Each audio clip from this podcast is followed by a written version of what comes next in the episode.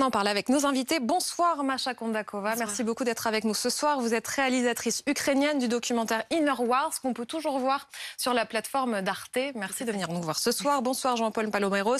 Vous êtes ancien, ancien pardon, chef d'état-major de l'armée de l'air et commandant suprême allié transformation de l'OTAN. Bonsoir Michel Goya. Jusqu'ici, on ne pouvait qu'imaginer l'enfer que les femmes et enfants avaient vécu à Mariupol. Maintenant, ce sont eux directement qui nous le racontent, eux qui n'avaient pas vu la lumière du jour en deux mois et qui se sont vus mourir autant de fois. L'espoir ne mourrait pas, mais c'était très dur. Euh, j'avais très peur. Euh, surtout la nuit, on disait adieu à la vie. Et on disait, bon, bah, j'ai déjà bien vécu et euh, cela venait la nuit. Mais heureusement qu'on n'a pas perdu l'espoir. Je suis très contente que j'ai réussi à sortir de là-bas. Oui, ça va, je me sens en sécurité, mais j'ai quand même le sentiment de peur en ce moment. Oui, quand on entend entendait euh, des tirs ou quand on entendait siffler euh, les roquettes juste euh, à côté et quand on voyait qu'elle était tombée juste à 3 4 mètres de l'entrée. Et en fait, à chaque fois on l'entendait, on pensait oui, ça c'est la fin. À chaque fois. Bien évidemment, c'était pas super dans la condition le coronavirus, mais les gels hydroalcooliques que nous avions nous a beaucoup servi car nous pouvions faire du feu avec, euh, faire partir du feu avec euh, ce gel. Euh, nous avions des produits que nous avions emmenés. et donc, c'était un panier commun. On mettait ensemble, chacun mettait ce qu'on avait à manger. Les militaires nous amenaient aussi parfois même quelques friandises. Réaction recueillie tout à l'heure euh, par Stéphane Beaujard et Anne-Sophie Vermont. Qu'est-ce qui vous marque dans ces témoignages? Le courage. Je suis allée à la ligne de France, je sais qu'est-ce que c'est quand il y a les roquettes, euh, il y a les bombardements juste à côté parce que il y a les éclats qui sont arrivés de la maison. On était dans la maison parce qu'on a filmé vraiment à la ligne zéro. Et je me souviens exactement le sentiment que mes camarades de mon pays, Ukraine, euh, maintenant en train de dire, de, témoigner que exactement tu, tu penses que c'est les derniers moments. Et je me souviens, je suis croisée avec les yeux avec un jeune soldat, il avait 21 ans. J'avais l'impression que je n'ai jamais aimé si fort qu'à ce moment-là, on s'est croisés le regard en disant qu'est-ce qu'on fait ici? Sans parler, évidemment. Parce qu'on était, on était assis, euh, j'étais à côté d'une table, en disant que, que mais, il faut qu'on fasse l'amour, en fait, plutôt que mourir ici au-dessous des bombes. En tout cas, c'est moi, ce que je me souviens de ça. Il y avait une fulgurance. ce sont vous vous souvenez de cela en tout cas ah, Bien sûr, la, vie, il pour moi en tout cas, il n'a plus de retour parce que quand j'ai vu euh, la, mort face euh, ou derrière moi ou face, face, face à moi, c'est inoubliable. Et c'est pour ça que quand je pense à ce jeune garçon, je me suis dit étonnamment que ses cheveux sont encore bruns et pas blancs. C'est ce qui frappe. Euh, on entend plusieurs petits garçons et quand on entend le récit qu'ils nous font, ils parlent comme des adultes aujourd'hui. La vie fait tout de suite euh, grandir euh, très vite, très vite. Euh, moi aussi, je, je, grandis, je pense, en quelques secondes. En quelques secondes Ah oui, bien sûr. On parle aujourd'hui, Michel, de 101 civils qui ont pu être évacués. C'est ce que dit l'ONU. Est-ce que ces opérations d'évacuation vont pouvoir continuer? Parce que là, on voit ceux qui s'en sortent. Il y en a qui sont encore piégés au moment où on se parle dans cette usine d'Azovstal. Oui, alors ceux qui étaient au départ en abri, hein, c'était le, euh, le meilleur abri de la ville finalement au départ. Hein. C'est pour ça que beaucoup de gens s'y sont réfugiés, euh, est devenu maintenant un piège. Et euh, c'est d'autant plus un piège maintenant que apparemment l'assaut est donné, je dirais même l'assaut final est donné dans, de ce, dans ce complexe donné par les Russes. Euh, et, ce sera très compliqué, effectivement. Euh, on ne sait pas trop quel est le destin des centaines de, gens qui sont encore à l'intérieur de ce labyrinthe, de ce grand complexe souterrain. Euh, mais ça va être. Quand vous dites l'assaut final, c'est-à-dire bah, Contrairement à ce qu'avait dit Poutine, qui avait dit voilà, pas d'assaut, on boucle la zone et puis personne ne s'en échappe et ils meurent de faim, ils se rendent parce que quand ils pourront plus manger, là, il y a des combats. Euh, il y a en réalité, les bombardements n'ont jamais cessé sur euh, le complexe. Et puis maintenant, l'assaut est donné véritablement euh, dans, sur le complexe, qui, avec l'espoir, enfin l'espoir du côté russe, l'idée d'en de, d'en finir d'en finir quand même le plus tôt possible. Parce que c'est le régiment Azov hein, qui continue à communiquer, qui dit que dans cet assaut, il y a donc des véhicules blindés, des chars, qui parlent même de l'aide de bateaux et d'un grand nombre d'éléments d'infanterie. Euh, oui, alors les bateaux, je ne vois pas très bien. Ah, oui, c'est pour ça que je voulais vous interroger Probablement de débarquement dans le port de s'appelle Berdiansk, qui est, qui est à côté. Hum. Euh, donc, ils ont consacré euh, un certain nombre de moyens. Il faut bien comprendre qu'ils peuvent bombarder éternellement le complexe. Ça ne changera pas grand-chose, puisque tout se passe dessous, qui est bien protégé. C'était prévu pour résister à des attaques atomiques. Donc, tout ce qu'ils peuvent envoyer dessus, ça, finalement, ça ne sert pas à grand-chose. Ils envoient des, des, bombes de 3 tonnes quand même sur, euh, sur le complexe depuis plusieurs jours.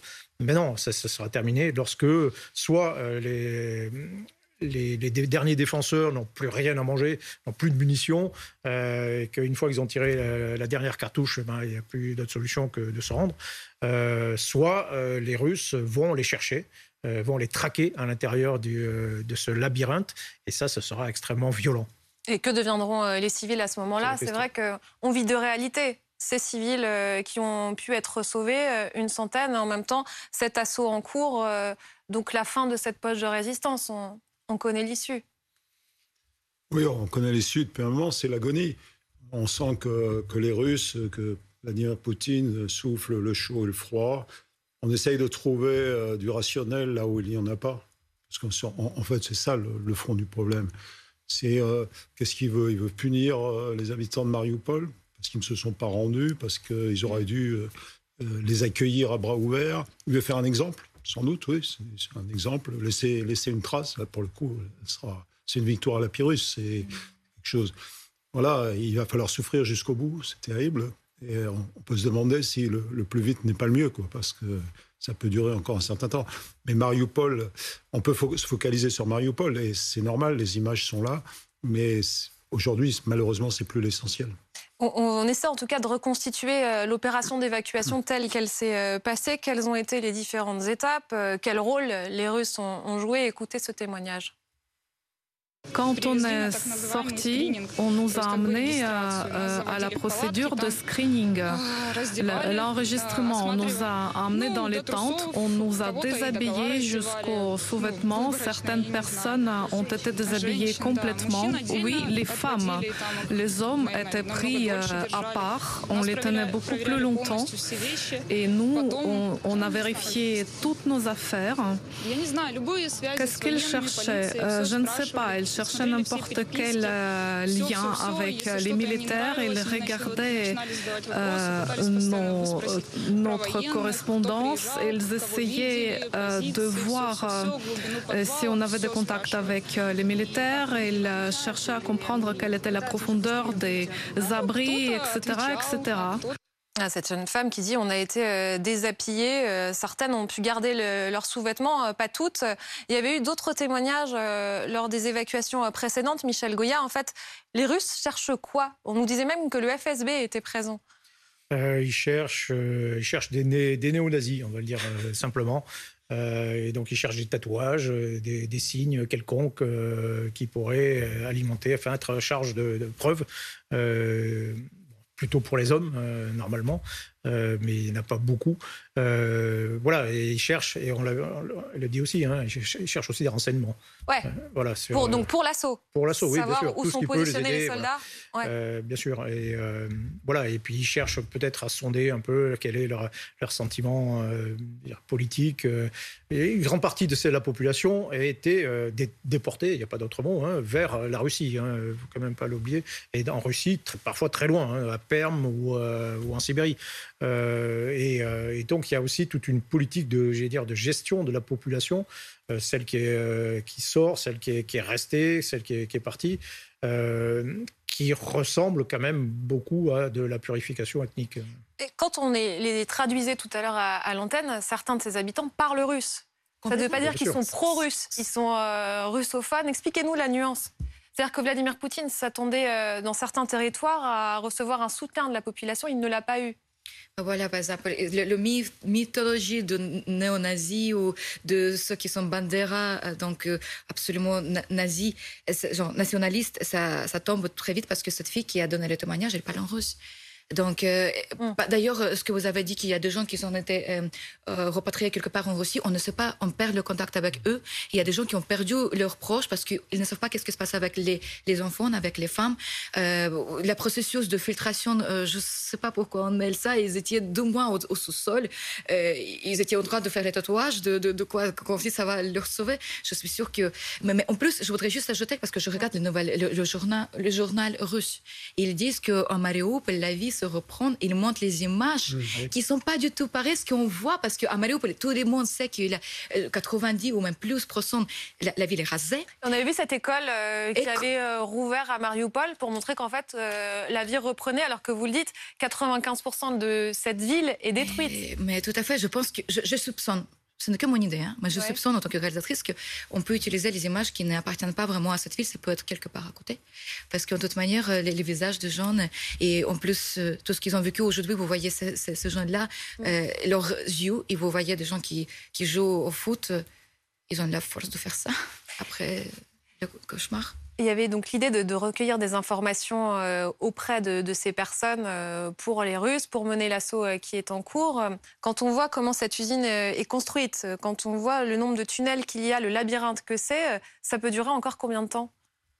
Vous savez, le, combat va cesser faute de combattants et les combattants qui n'ont plus de vivre, qui n'ont plus de quoi se soigner, qui n'ont plus de quoi peut-être boire, je ne sais pas vont finir par, par, par, mourir de faim, de soif, d'épuisement. Donc, euh, bon, Poutine avait dit qu'il lancerait pas l'assaut, a priori. Pour préserver ses soldats, hein, c'est ce qu'il disait aussi. Oui, ben c'est alors le prétexte est qu'il y aurait justement des forces qui seraient sorties pendant le cessez-le-feu. Bon, tout ça, ce sont des prétextes. Euh, ça, ça, fait, ça fait durer le supplice, ça c'est mm -hmm. certain. Est-ce que le 9 mai constitue une étape importante Peut-être. De toute façon, Poutine dira ce qu'il voudra, puisqu'il maîtrise sa communication interne, donc il en fera forcément une victoire. Euh, Mariupol est acquise, il reste les derniers survivants, euh, ils vont mourir, ils, ils, ne mourront pas dignement, si vous voulez, ça, ils ne mourront pas au combat d'une manière visible, ils ne pourront pas donner cette image. Et jusqu'ici, ils nous envoyaient hein, les images euh, que l'on voit, où on pouvait suivre le quotidien de ces populations dans les tunnels. Comment ont-ils pu survivre dans ce piège? Autre témoignage, celui d'un petit garçon. On y est resté à peu près deux mois. Je ne me souviens pas exactement si c'était le 6 ou le 7 mars. C'était mon papa qui nous y a amenés. Il disait que c'était l'endroit le plus sûr et donc on n'a pas vu le soleil pendant deux mois. Nous étions dans un bunker. Les militaires nous aidaient et nous amenaient à manger parce que s'ils ne nous amenaient pas à manger, on n'aurait plus été vivants. On mangeait des flocons d'avoine avec des feuilles qu'on trouvait qui poussaient, euh, des mauvaises herbes. Nous dit on mangeait des feuilles, des, des mauvaises herbes, tout ce qu'on pouvait euh, trouver. Ce témoignage est très intéressant. Encore une fois, par euh, la maturité euh, oui. de cette adolescence. Ça surprend à chaque fois à quel point euh, la guerre fait grandir. Et en même temps, par ce qu'il dit, les soldats arrivaient tout de même à sortir pour trouver de quoi se nourrir, peut-être aussi de quoi s'armer ou pas, Michel? Est-ce qu'on sait comment ils se sont, ils continuent peut-être à s'approvisionner Oui, alors euh, ils étaient pendant euh, longtemps. Il y a 20 km de galeries hein, sous le complexe euh, industriel. Euh, donc ils étaient en lien avec d'autres parties de la ville. Euh, et pendant longtemps, d'ailleurs, euh, on a découvert que la, ville était en fait ravitaillée par hélicoptère la nuit. pendant un certain temps, ils ont récupéré du matériel, enfin des matériels militaires, parce qu'on a, on a retrouvé par exemple des, du matériel militaire envoyé par les pays occidentaux à Mariupol, malgré ah. le siège. Mmh. Euh, donc c'est le symbole que ça passait quelque part. Euh, mais euh, et donc donc ils ont pu être reliés au reste de la ville et ben ils ont pu ils ont pu continuer à, à se nourrir, en, en, tout cas accumuler des stocks. Ils vivent sur des stocks là, ils mangent des rations, ils, ils mangent en réalité tout, tout, ce qui reste.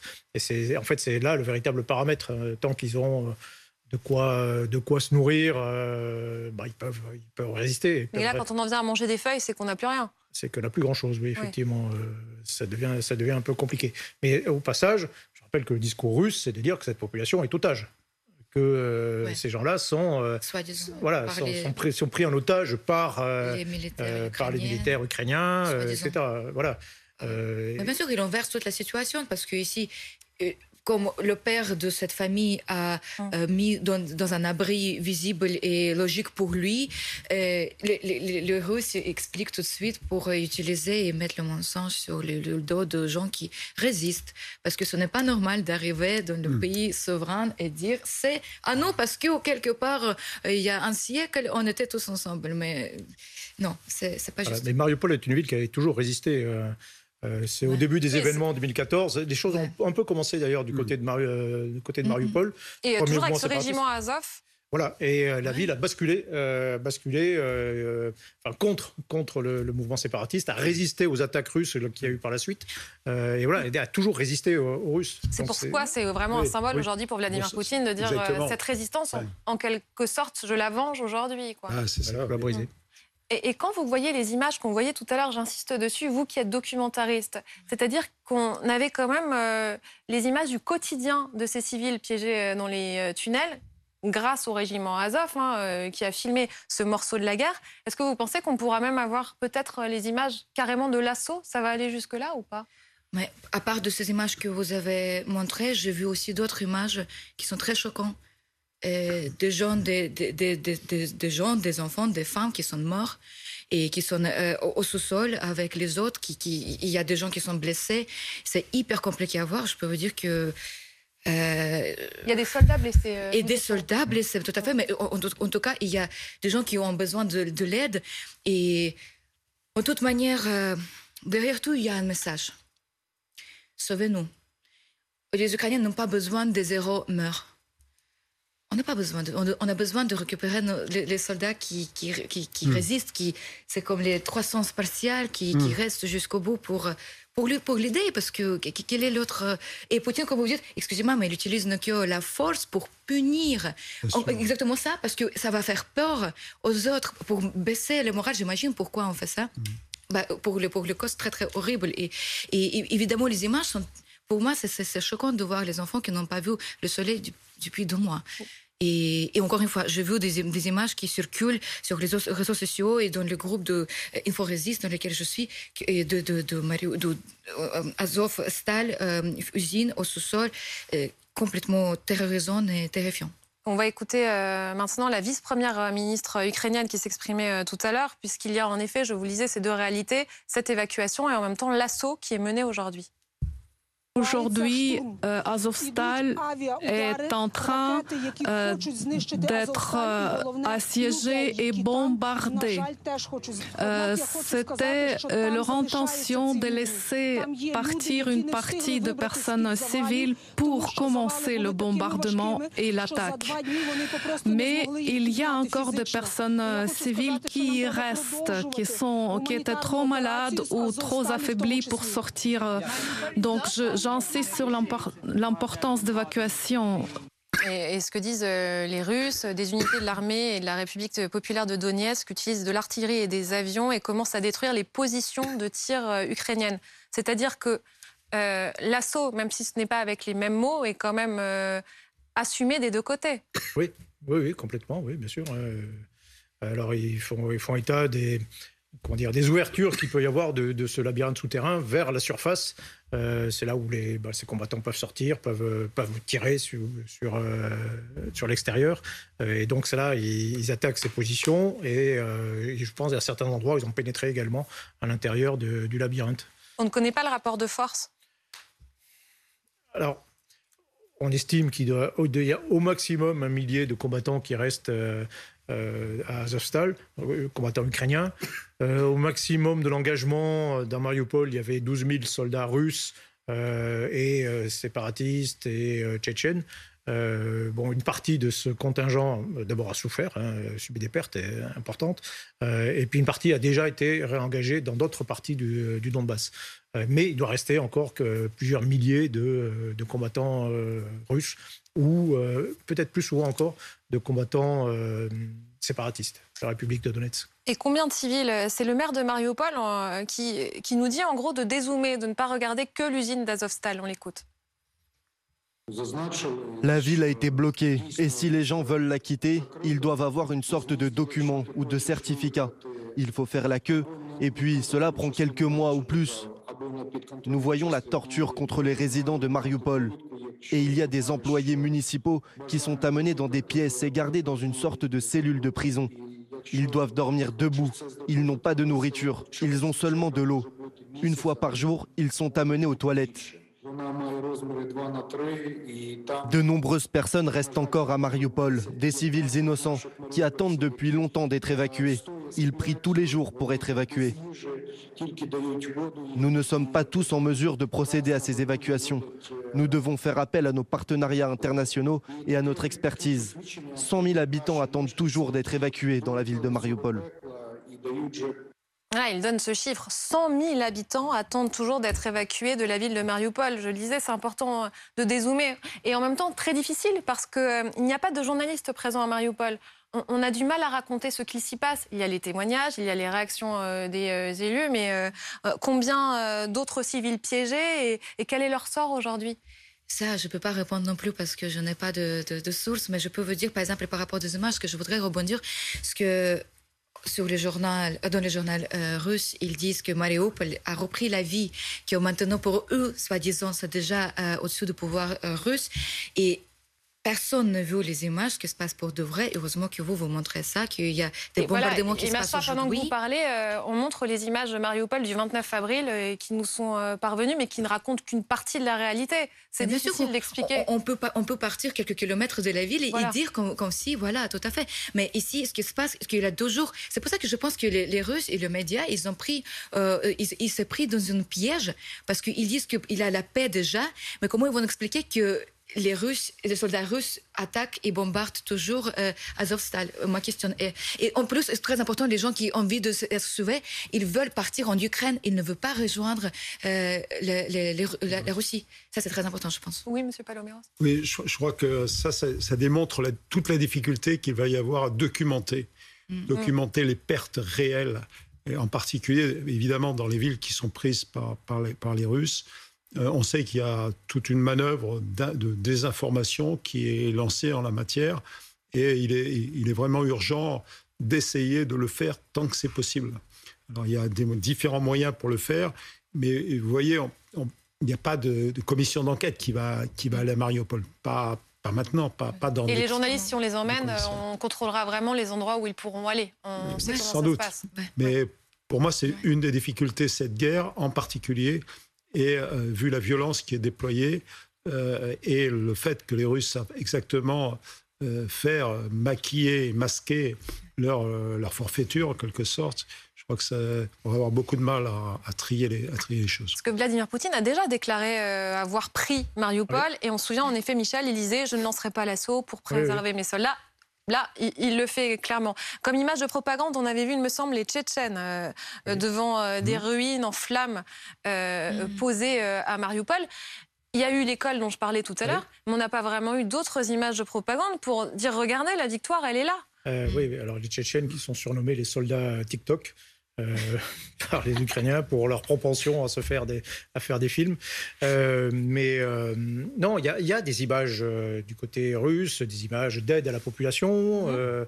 alors justement, le, le, narratif côté russe, c'est la ville a été libérée. Mmh. La ville est libérée, et donc il n'y a aucune raison d'ailleurs d'évacuer les, les, 100 000 habitants qui restent, puisqu'ils ont été libérés. et, et, donc voilà, la ville est reprise en main euh, politiquement, les représenter administrativement, les rattacher à la République euh, du Donetsk. Euh, le gouverneur, enfin, le président de cette République a annoncé, voilà, que il y a même des habitants qui reviennent, voire même qui sont implantés dans les ruines, enfin dans les maisons qui ont été évacuées. Euh, donc il y a un retour euh, ou une implantation de, la population dans, la ville. Et puis euh, il y a le début de voilà de, la reconstruction. On va dire voilà, ça retrouve la, vie normale de, de cette ville, ville, libérée. Il y a une parade très certainement qui mm. va être organisée le 9 mai dans Mariupol. Alors dans une partie de la ville qui sera forcément préservée ou etc. Avec toujours en donnant cette, cette image de pas oublier que les, Russes ont inventé le, concept de village Potemkin. Ah voilà, euh, donc le faux village, euh, tout brillant devant et puis euh, creux derrière. voilà, et donc. Là, ils peuvent reconstituer Mariupol comme ils le veulent. Ah exactement, exactement. mais voilà, il y a Ils ont détruit Grozny en Tchétchénie et puis ils ont repris en main cette ville et l'ont complètement transformée en réalité. On se retrouve dans un instant. Dans un instant, on va se demander si Vladimir Poutine se prépare à déclarer la guerre le 9 mai. À tout de suite.